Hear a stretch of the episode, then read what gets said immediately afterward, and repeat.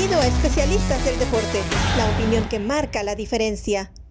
¿Qué tal? Bienvenidos, qué gusto saludarles. Esto es Escudería D para hablar de la Fórmula 1. Por supuesto que lo que ha dejado en la fecha 2 del Campeonato Mundial, que se llevó a cabo en Arabia Saudita, la victoria de Checo Pérez, la tenemos que compartir, la tenemos que desmenuzar, la queremos analizar y lo haremos con los expertos a quienes tengo el gusto de acompañar como Vero Rodríguez, mi güera querida. ¿Cómo estás, Vero? Estoy feliz de por fin estar los tres juntos aquí en Escudería WD. Los saludo con todo el gusto y además con el cúmulo de emociones que nos tocó en esta carrera desde Checo Pérez, por supuesto, Fernando Alonso, qué sucedió con Ferrari, dónde está parado Mercedes, todo eso lo vamos a estar platicando. Eh, pero Javo, especialmente a ti, sobre todo en esta semana, qué felicidad de estar contigo, poder compartir este espacio eh, en estos momentos que estás viviendo. Muchas gracias, mi querida güera. Lo aprecio muchísimo Aprecio el, apoyo de todos ustedes. Muchas gracias. Es un placer para mí estar con ustedes, como también con Oscar Reyes. ¿Cómo estás, mi querido Oscar? Jao, muy feliz de, de, estar aquí, de coincidir los tres, me parece importantísimo. Una carrera como esta no podía ser sino con la coincidencia absoluta de nosotros tres para poder desmenuzarla aquí en Especialistas del Deporte, ir, bueno, equipo por equipo, piloto por piloto y todo lo que ocurrió en este grandísimo premio, porque no es un gran premio, es un grandísimo premio porque lo ha ganado Sergio Checo Pérez, pues bueno, es un privilegio estar aquí y me sumo a las palabras de Vero. De verdad agradezco tu, tu esfuerzo en estar aquí en este momento y la verdad que lo valoramos muchísimo porque era importante tenerte. No, hombre, muchas gracias a todos ustedes. De verdad, me siento muy arropado por este gran equipo. A ver, Oscar, antes de empezar a hablar de la, del, Gran Premio de Arabia Saudita, veo que traes una, ¿cómo le llaman en, eh, Sudamérica? ¿Una campera puede ser? ¿Una chamarra? Una no sé, una campera. Una campera. Una campera. Con el logotipo de Mercedes. ¿Es una declaración esa, esa chamarra? o solamente, o hace frío, o hace frío y, te, y fue lo primero que te pusiste. Hace, no, me puse, me hacía, aquí hace un calor del demonio, pero me quise poner esto porque, sabes que me, me, me llamó mucho la atención la actitud de Logan Sargent, que es un piloto que es novato, que está en su segunda carrera. Eh, pero la verdad es que fue un gran entretenedor, un animador de la carrera, en la, obviamente en posiciones que eran estériles contra McLaren y todo el cuento, pero la irreverencia de este chico me pareció espectacular. Hay que decir a favor de él que este circuito lo conoce, porque en la categoría inmediata anterior de la cual él proviene, este circuito tiene los mismos tres años que en la Fórmula 1.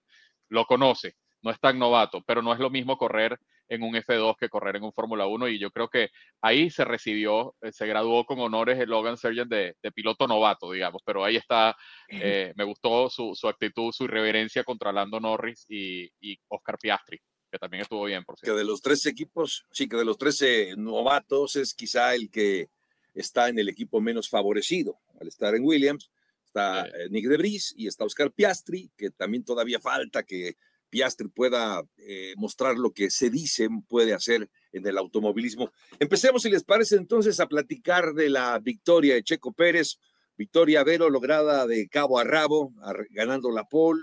Eh, nunca estuvo en riesgo realmente su, su, primer lugar, ya hacia el final ahí se complicó un poquito, perdió en la salida la posición ante Alonso, después se supo que estaba sancionado Alonso, pero independientemente de, le ganó, le arrebató el primer lugar otra vez en la pista, lo cual habla, habla bien. Y la pregunta creo que todo mundo se hace ahora y la he visto replicada, al menos en los medios eh, latinoamericanos, es si realmente Checo puede pelear por ser el campeón del mundo. Parecería, parecería que solamente son dos pilotos los que hoy están en esa posición, porque Ferrari está perdiendo tiempo, de Mercedes ni hablar, así que parece que está entre dos. Ojalá que se sumaran más, pero ya no hay margen de error para Ferrari ni para Mercedes. A ver, entonces, recapitulando, Vero, ¿tiene con qué?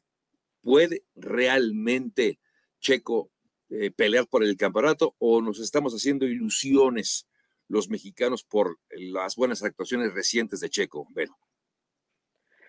Para mí, Oscar, así decimos en México, hay con queso. Las quesadillas. Hay con qué pelear por ese campeonato, porque bien lo señalas, hoy por hoy serían dos hombres quienes los estuvieran peleando. Y en este tipo de situaciones, cuando ocurre un error o, o, una cuestión de fiabilidad con Max Verstappen, está Checo Pérez y viceversa.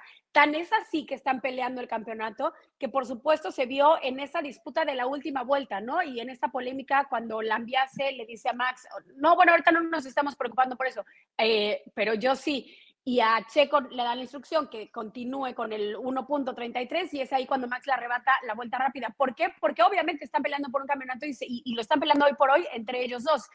Em, las posibilidades existen, mucho más que si estuviera en cualquier otra escudería, ni siquiera hablando de las que están cerquita, que hoy por hoy es Aston Martin, pero, pero Ferrari ha quedado atrás de, inclusive de Mercedes, por lo menos en esta carrera, y Mercedes que todavía le falta, ya lo dijo Toto Wolf, en cinco o seis carreras más o menos estaremos encontrando tanto el ritmo de carrera y el auto en un tono al 100%.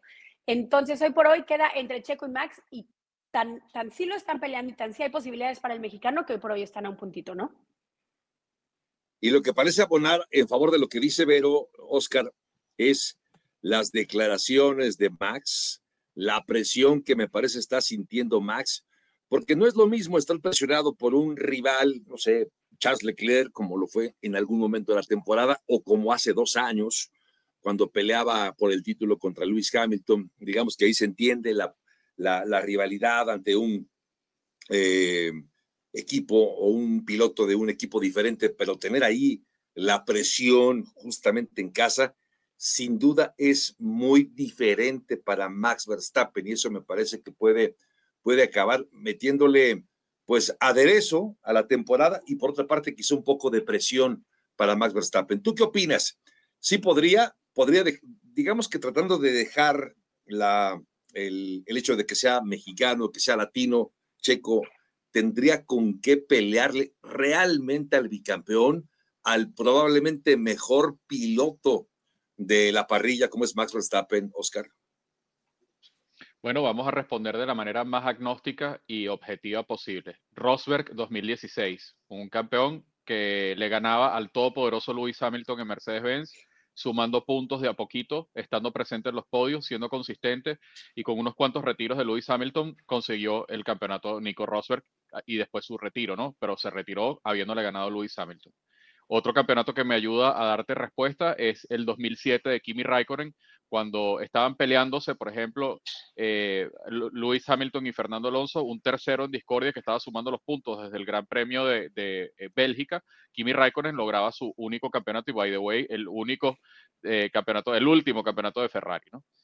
con esto lo que quiero decir es que ciertas circunstancias aplican. Sergio Checo Pérez sí puede ser campeón, lo ha demostrado, y no solo eso, voy a sumar algo más. Ya Max Verstappen lo identificó como su rival, porque claramente Max Verstappen le está dando el tratamiento, de, eh, digamos, de lenguaje como se lo daba Lewis Hamilton en el 2021. Ya, ya, es apreciable el malestar que hay de cara de Max Verstappen con Sergio Checo Pérez. Y no lo digo un, malestar este, por ser polémico, pero se nota que está como, que lo ha situado como objetivo de su, de su competencia hoy. Y bueno, eso lo que quiere decir es que Checo Pérez verdaderamente está validado por el mismo Max Verstappen como un posible candidato al campeonato 2023. Sí, es, yo, creo que coincidimos ahí los tres en ese tema, eh, me parece, yo así lo veo. Y, a ver, y lo de lo de Jos Verstappen, el padre de, de Max a un lado, viendo cómo celebraba Checo a unos centímetros de donde se encontraba él, y él sin inmutarse, sin voltearlo a ver, se ve que estaba, que le estaba dando un entripado, como decimos en México, Vero, por ver que el rival directo de su hijo, que eso es, eso lo interesante, el rival directo y más importante hoy de Max es Checo. Eh, ¿qué, ¿qué, nos dice eso?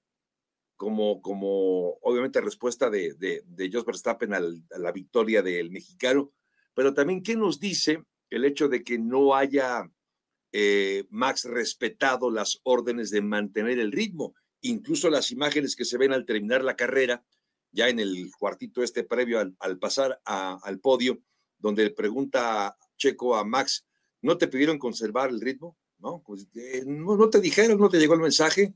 ¿qué, nos deja, qué sensación te deja todo, estos, todo esto que pasó eh, después de la carrera, mi querida Vero? Viendo, viendo el cool down room, a mí me dio lo mismo que a Oscar. Esas vibras de Rosberg y Hamilton y hasta el gorrazo. O sea, te lo juro que esa imagen se me vino a la cabeza de manera inmediata. Eh, lo que es cierto también con lo de Jos Verstappen, que hasta después declaraba, porque le preguntan por esta situación en donde no hay confusión, sí le da la mano en algún momento a Checo Pérez, pero veías qué tan enojado estaba Jos Verstappen por lo que había sucedido. Y la manera de responder es, bueno, Checo tiene que aprovechar este tipo de situaciones porque no tendrá muchas oportunidades de ganar una carrera. Es decir, poniendo una vez más eh, a Max Verstappen en primer lugar y como que Checo queda a un lado. Pero es cierto, ¿qué es esto que lo, lo están posicionando como un rival? Creo que esa vez, por ejemplo, cuando Nico Rosberg pudo ganar el campeonato y se lo arrebató a Hamilton, una de las fortalezas era eso, se metió en la mente de Hamilton. Era más allá de la cuestión de velocidad o a quién estaba beneficiando el auto fue el, estar en la mente de Hamilton y es ahí cuando le pudo arrebatar el campeonato. Y Checo Pérez está ahí. A mí creo que el ejemplo perfecto de las dos personalidades que se están encontrando hoy por hoy en Red Bull eh, se da en la conferencia de prensa posterior, cuando le preguntan, ¿están ustedes dos ya peleando por el campeonato? Y Max enseguida responde, sí, y ya veremos al final si se queda entre nosotros dos quién es mejor. Y como contesta Checo, ahí te lo dice todo, porque sabe perfectamente mantener la calma y decir, si estamos los dos luchando por el campeonato, eso solamente quiere decir que el equipo lo está haciendo bien y que el equipo estará en primer lugar. Y eso es para lo que estamos aquí, como diciendo, yo obedecí las órdenes, yo estoy jugando para el equipo, tú estás jugando de manera individual y eso van a significar varios encontronazos que ya lo vimos al final de la temporada pasada y que continuarán evidentemente a lo largo de esta. Eso es un buen punto, eh, lo, que dice, lo que dice Vero. En fin, eh, sí, eh, Oscar es como el tener a dos, dos hijos, ¿no? Y uno es muy malcriado, muy desobediente. y saben qué, tengo la impresión que no se está comportando como campeón. Es decir, parecería que está muy nervioso, parecería que está preocupado realmente por lo que ha, ha pasado con las mejoras de Checo. Ahora, tengo la impresión también, Oscar, que, que Checo se ve diferente. En principio el auto, el Red Bull de este año, el RB19, luce como un auto más neutro. Es decir, no es un auto pensado estrictamente en las virtudes de manejo de Max Verstappen como era el RB18. Este parecería que está más en el centro y, por lo mismo mm, eh, Checo se ve, se ve mucho más confiado, se ve mucho más eh, competitivo y esto es muy bueno, desde luego, para, para, para la competencia y por supuesto para el propio piloto mexicano.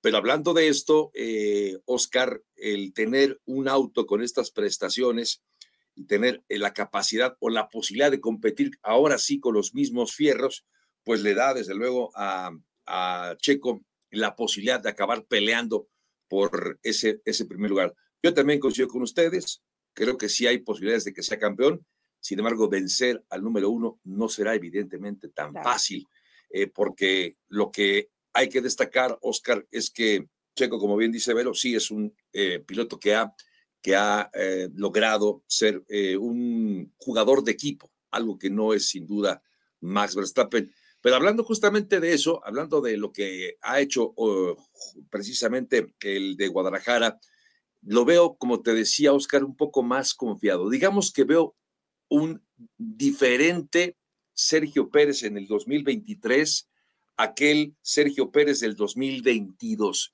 ¿Tú percibes esto? ¿Coincides en esto? Más allá de sus habilidades de manejo, su, forma de responder, no sé, su forma, su forma de actuar, Oscar. Coincido, creo que Sergio es otro, es otro. Porque recuerden que tiene 11 años en la categoría reina y solamente ha estado en un equipo con condiciones de ganar en este momento. Los primeros dos años, muy de adaptación en un auto muy hecho a medida de Max Verstappen. Adrián Nubi tiene parte de este nuevo checo, parte del mérito de este nuevo checo, porque bien lo decías, este auto es agnóstico y le permite a Checo Pérez también manifestarse como lo hace ya Max Verstappen con un auto hecho a su medida. Bueno, ahora Checo encuentra el lugar, esa herramienta para mostrar sus habilidades conductivas. Cuidado con Checo, porque Checo fue el mejor compañero de Max Verstappen hasta el momento, el mejor en términos de sumar puntos. También puede ser el mejor rival que ha tenido Checo Pérez en la misma estructura, porque no es Alex Albon, no es Pierre Gasly, es Checo Pérez con 11 años de experiencia, con esta manera de interpretar las, respuestas en tiempo real, como lo decía eh, la güera. Yo creo que lo interesante de este Checo es que es un Checo maduro, con capacidad de interpretar información en tiempo real y decir lo que se tiene que decir cuando hay que decirlo, lo cual no es nada fácil, además de las, de las cualidades conductivas. Así que yo creo que este es un Checo que también está en una etapa de madurez que le, que le hace ser un rival fuerte. Y eh, justamente eso, en contraste con la inmadurez de Max Verstappen, que es un piloto, tú lo decías, eh, no juega mucho en equipo, es un gran talento, sin duda, nadie puede cuestionar esto, pero él todavía se lo cuestiona, él todavía se lo cuestiona, porque el 2021 eh, el campeonato tuvo este tema del auto de seguridad, tuvo este tema de Michael Massey y hay gente que cuestiona su campeonato y sus méritos. Yo no los cuestiono, me parece un tipo velocísimo y se merecía, en esa carrera lo pudo haber ganado cualquiera, pero es verdad que Michael Massey condimentó la carrera.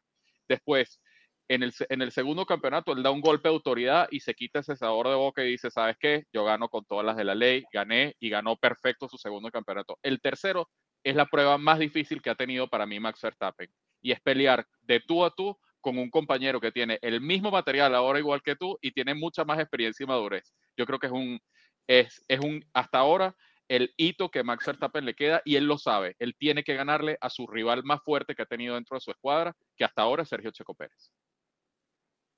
Estoy, encantado con, lo que escucho de ustedes porque coincido, porque además me, abren también la, visión de lo, que, de lo que pasa en la Fórmula 1. Y es que lo que dice Oscar también me suena muy sensato, pero eh, tiene mucho talento Max, sin duda, pilotazo, tiene buenas manos, es, una, es un, es un eh, piloto nato, digamos pero la capacidad que tiene Checo para poder interpretar el auto, las condiciones, la pista, eh, incluso hasta el clima, eso creo que no lo tiene todavía Max Verstappen, seguramente por la experiencia que también tiene Checo, aunque ah, más allá de la experiencia, que desde luego es muy importante también, creo que también es una habilidad eh, de, Checo, desde que era muy pequeño, y poder entender cómo se comporta el auto y cómo sacar el, el jugo, el mejor jugo de, el auto, también eso es muy importante.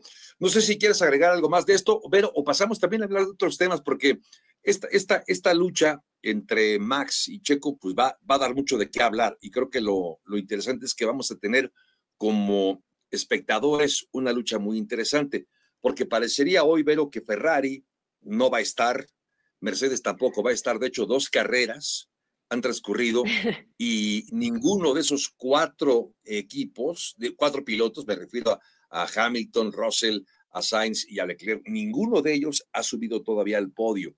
Eh, Russell como que se animó, se emocionó el pasado domingo, al final le quitaron su tercer lugar que parece que iba a tener. El que no suba todavía ninguno de estos pilotos al podio, ni, ah, ni piloto de Ferrari, ni piloto de Mercedes, ¿Qué nos dice, Vero? ¿Qué nos dice de que no hayan subido todavía estos eh, equipos al podio en este año, Vero?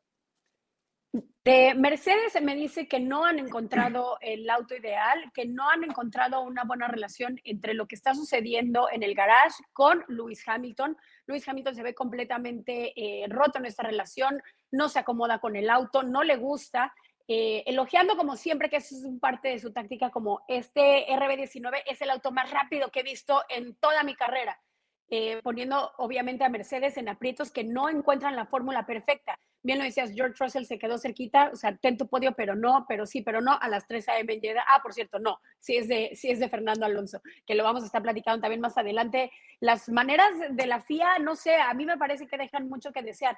Eh, y de Ferrari, yo lo que les quiero preguntar, o sea, ¿cómo vamos a poder interpretar a Ferrari en estas dos carreras? Porque me parece que en la calificación pareciera que tienen otro auto, otra estrategia, eh, que es otra escudería a lo que sucede en las carreras. Sí, entiendo que van dos, pero parecen dos autos completamente distintos de calificación al día de la carrera.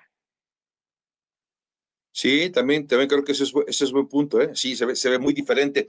Ahora, eh, la verdad de las cosas es que, que lo de eh, las, va a ser el técnico, el nuevo director, bueno, el nuevo director de, del equipo, pues eh, sus comentarios en función de la semana pasada, incluso les dio un, un, jalón de orejas a tanto a, todo el equipo involucrado directamente con la gestión de carrera y eso nos sugiere que también el equipo no encuentra todavía la llave. De hecho, parecería, Oscar, que que Ferrari ha dado un paso para atrás con respecto al 2022.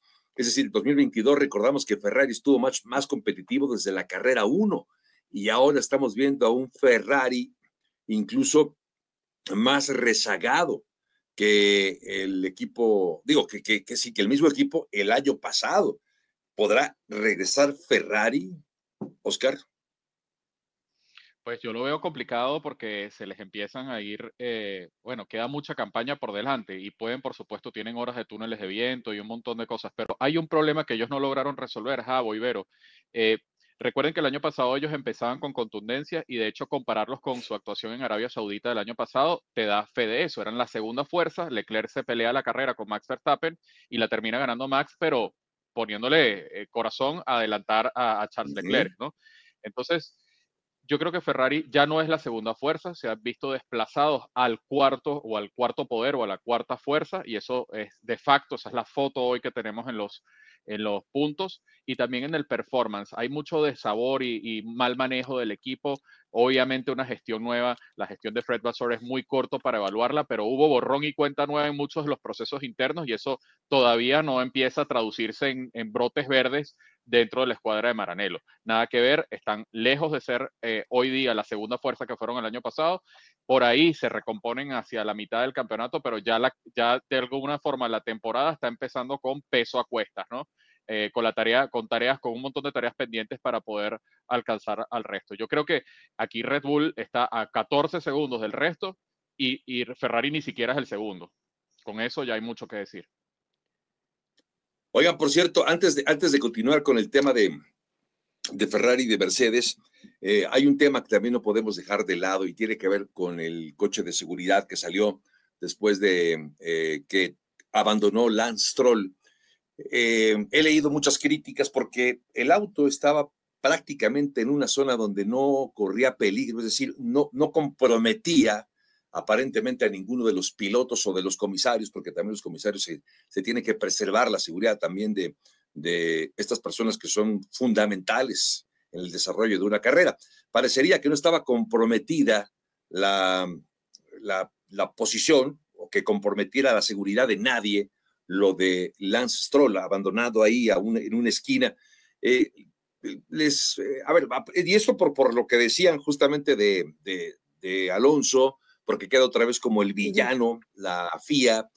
Eh, ¿Ustedes fue, creen que fue un error? Porque yo lo que vi, Vero, fue que la, la, la, la dirección de carrera justificaba el safety car porque no sabían exactamente la posición, la posición estaba? exacta uh -huh. del auto de Lance Stroll. Eso, haberlo escuchado en los años 70, en los años 80, lo entenderíamos Exacto. porque no había tantas cámaras de televisión. Hoy que hay, no sé cuántas cámaras habrá en un circuito, pero me atrevería a decir que son por lo menos unas 30 cámaras las que hay en una, en una transmisión de televisión. Eh, me parecería como increíble que es que no sé dónde está el auto, por eso mejor mete el auto de seguridad. Eh, y esto eh, lo, lo, llevo o lo traigo a colación porque también leí en redes sociales, ya ven que en las redes sociales se dicen muchas cosas, muchas tonterías también, y esta me parece que podría serlo, pero me gustaría escuchar su opinión que el auto de seguridad fue para favorecer a Max Verstappen y que se acercara a Checo Pérez. ¿Ven algo posible de ese tamaño o fue solamente un error, una, un gazapo, una tontería de parte de la dirección de carrera? Yo en, entiendo las teorías de conspiración en este tipo de situaciones Eso. porque como bien dices, si yo estoy viendo dónde está el auto, cómo ellos, o sea, cómo ellos no pueden saber dónde está el auto de Stroll, o sea, es imposible de pensar algo así. Pero de eso que sea para beneficiar a Max, y yo no lo creo. Creo que la FIA de hecho comete errores que nos pueden parecer imposibles o muy infantiles, pero tanto cometió sí. como ese, como decir, tenías 30 vueltas para ver qué iba a pasar con Fernando Alonso. Es más, minutos antes de que dieran la resolución final, ya era la madrugada en Jeddah, eran 2, 3 de la mañana, todavía sacan el comunicado diciendo, no, es que la sanción está bien hecha. Fernando Alonso ya estaba tuiteando, gracias por este podio, y de repente, no, sí se la quitamos, demuestra eh, justamente los errores tan fuera de lógica que comete la FIA. Y entonces me parece que fue un error. No entro en este momento en esas teorías de conspiración, al menos yo. Sí, creo que y estoy de acuerdo. Eh, iba a decir, son errores infantiles, pero creo que sería hasta un insulto para los niños. Exacto. Eh, que no tienen nada que ver, o sea, por favor. Eh, pero sí, algo que agregar de eso, mi querido Oscar. No, la güera lo explicó perfectamente. Para mí no, no hace falta irse al lado del, al costado de las teorías conspiranoicas, le digo yo, porque, mira, francamente, sí parecieran incapaces de elaborar un plan tan perfecto y macabro como, como eso que, dicen en las redes sociales. O sea, yo no los veo capaces de, lograr tal articulación de estrategia negativa o, malévola, ¿no? Más bien lo veo como una torpeza que sí hacen un gran ridículo y que, bueno, de alguna forma ponen en ridículo a los pilotos también, porque el mismo George Russell salía y hacía un tweet, bueno, gracias, el tweet era, es emblemático porque dice, la verdad es que competitivamente Fernando Alonso logró el podio, pero bueno, nada, cosas que pasan, aquí, está, aquí estoy yo con mi tercer... con, mi, tercer puesto, con mi trofeo, inmediatamente le responde Fernando Alonso con esta foto que yo se las tengo que mostrar porque es que esto es, esto es una genialidad del piloto asturiano. Le responde con esta foto y le dice, hola, regrésame el tercer trofeo y obviamente estas cosas pasan, estas cosas pasan en esta FIA reality show en la que no, nada está claro, sino hasta el final de la... Porque lo cierto es que esta sanción ha debido ocurrir durante la carrera y todo debió haber pasado durante la carrera y no en la premiación o posterior a la premiación. Esas cosas, no, no para la categoría reina del deporte motor, por favor. Y, destacar cómo las declaraciones de Fernando Alonso, ¿no? O sea, a mí me encantaron cuando, cuando le empiezan a decir, bueno, yo solamente quiero agradecer a la FIA eh, porque por lo menos me dejó festejar este podio que no era mío, pero pude, pues un baño de champaña, estar con el equipo, o sea, poniendo y ridiculizando cada decisión de la FIA. Creo que Fernando Alonso con esa experiencia, ¿no? De tener más de 20 años eh, justamente subiéndose al podio, que sí se le dio el podio número 100, también destacando esa estadística de, Fernando Alonso. Sí, sí, sí. Eh, ridiculizando completamente a la FIA. También Pero yo creo que ¿eh? ellos se ¿Perdón? Perdón, Jao, que también es otro Fernando. Es otro Fernando Alonso, es otro Checo y es ah, otro Fernando Alonso. Es un Fernando Alonso que se sabe que se está disfrutando este momento y que puede ser el último. es como el last dance de Fernando Alonso y se siente, se percibe. Sí, tienes toda la razón, tienes toda la razón. Pero cuando decía Vero que ridiculizando la FIA, yo creo que se están ridiculizando ellos solos, ¿no? Porque están haciendo cosas inverosímiles. O sea, esperar hasta, hasta el final que se dieron cuenta. Aparentemente es por una queja de Mercedes, ¿no? Es una queja, una queja de Mercedes. Pero si después de la queja de Mercedes revisen y dicen, ah, sí tiene razón Mercedes, entonces quiere decir que previamente no habían hecho su trabajo de revisar acuciosamente una acción de carrera. Y además, si después de que revisan y o vuelven a revisar y dicen, ah, no, no tocaron con el, gato, el auto de, Alonso, ah, no, hay que devolverle. O sea, fue una, una suerte de, de, malos, eh, de malas eh, decisiones de parte de la, de la FIA, de la dirección de carrera, que sí los deja ridiculizados. Y recordemos además que Michael Massey hace dos años estuvo en el ojo del huracán, el año pasado también hubo, eh, digamos, de declaraciones en contra de la dirección de carrera y aquí acaba de empezar la temporada y ya empezamos mal. En fin, bueno, a ver, regresemos ahora a hablar de esos equipos de Mercedes. Mercedes recientemente dijo, como decía la, la güera, que tendrá que esperar varias carreras a una actualización. Eh, hablan de un cambio de chasis, no de los pontones, no de, de, esta, de este, del cuerpo del auto, que también es muy importante. ¿Le alcanzará Oscar? ¿Le alcanzará a Mercedes? El poder eh, regresar para estar eh, peleando por algo en la temporada. El propio Lewis Hamilton decía que es el auto más rápido sobre la pista que ha visto el RB19. ¿Le alcanza o no le alcanza a Mercedes para, para rescatar algo? Yo creo que esa declaración de Lewis Hamilton eh, hay que revisarla porque ese Mercedes hegemónico que, que, ganó tanto, podría llegar a ser más rápido. No tengo el número exacto, pero creo que era más rápido ese Mercedes que el de Red Bull. Y si no, por lo menos, bueno, se llevó todo en su momento el, el Mercedes, ¿no? Así que Hamilton ahí eh, un poco aderezando la, la, conversación como siempre. Otra, otra de las cosas es que yo creo que a Mercedes no le alcanza, Javo.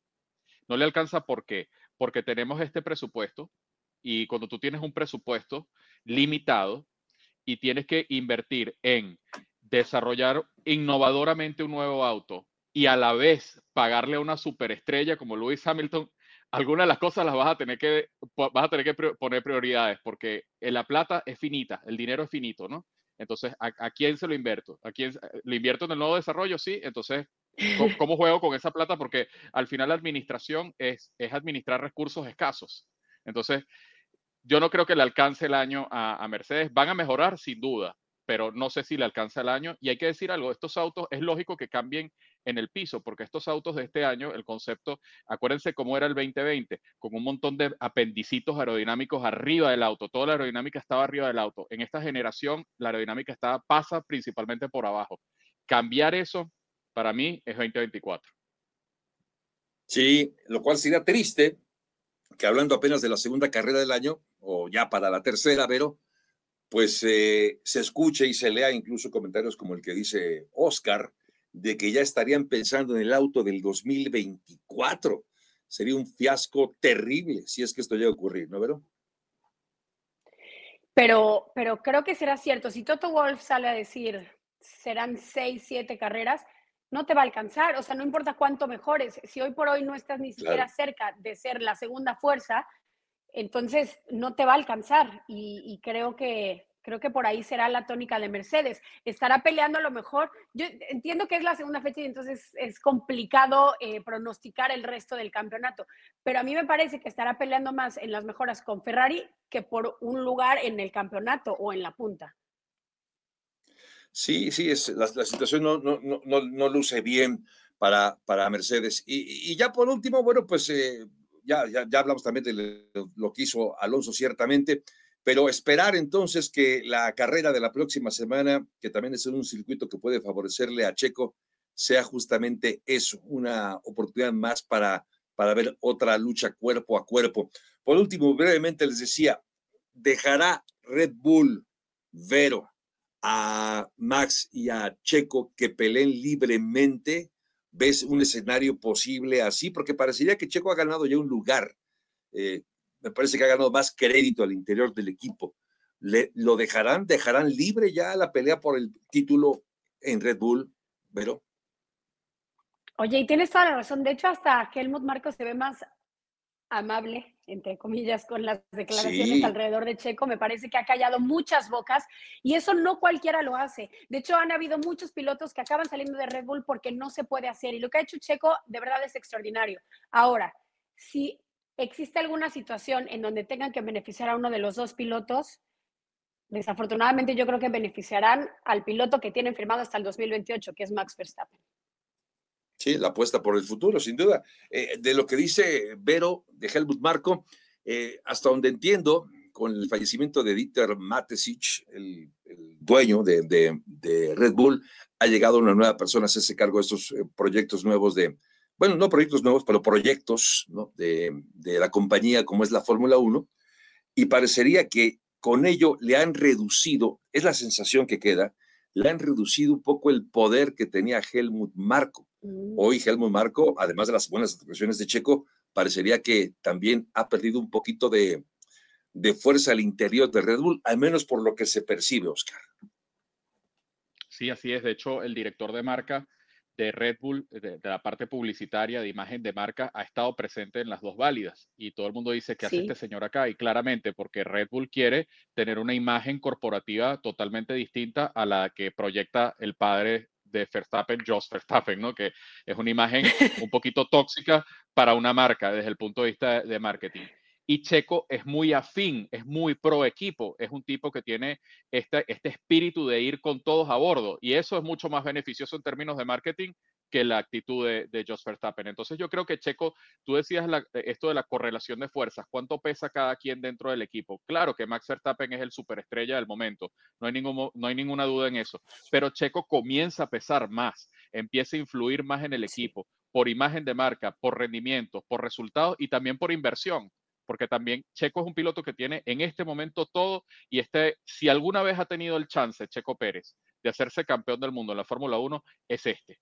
Está la inversión correcta, está el rendimiento correcto, tiene el auto perfecto para hacerle frente a, su compañero de equipo, que es Max Verstappen, ya no es un auto medida de Max. O sea, este es su momento definitivamente. Puede ser aquel, aquel momento como a lo Nico Rosberg en 2016, no lo sabemos, pero este es el momento de Sergio Checo Pérez y de hecho ya se empieza a hablar en el paddock de quién sustituiría a Checo y se habla muchísimo de Lando Norris por la afinidad con Max Verstappen. Es decir, que a verlos, eh, eso solamente valida lo excelente que ha sido contratar a Checo Pérez para Red Bull, porque Checo es un piloto que viene fuera del programa de pilotos de Red Bull, un programa que puso a dos jóvenes que los licuó el mismo equipo, Albon y, Pierre Gasly, y ahora viene Checo fuera del programa de pilotos y con experiencia. Esa es la receta que van, que podrían aplicar si contratan a un Norris más adelante. Pero me estoy metiendo en una, en una conversación que a Checo todavía le queda la posibilidad de ganar este campeonato y muchos se preguntan a dónde aterrizaría Checo y Checo está empezando a ser nombrado en lo que es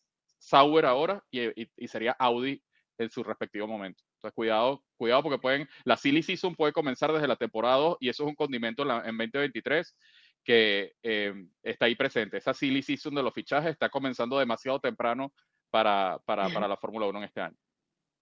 Sí, sí, sí, claro, claro, por supuesto. Y hay, hay, hay algo que, que tendremos que seguir y es justamente eso, hablar de lo que nos puede deparar esta temporada y lo que viene, porque la Fórmula 1 siempre da de qué hablar. Llegamos al final de Escudería WD de especialistas del deporte. Recuerden seguirnos en nuestras redes, arroba especialistas WD.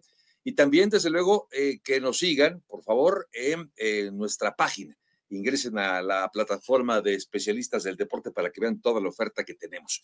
En nombre de todo este equipo, de Oscar Pérez en la producción, de Oscar Reyes, de Vero Rodríguez, me han hecho el día, compañeros. Fue un gran, gran espacio haberlos escuchado. Soy Javier Trejo Garay, gracias y hasta la próxima. Gracias por acompañarnos en Especialistas del Deporte. Hasta la próxima.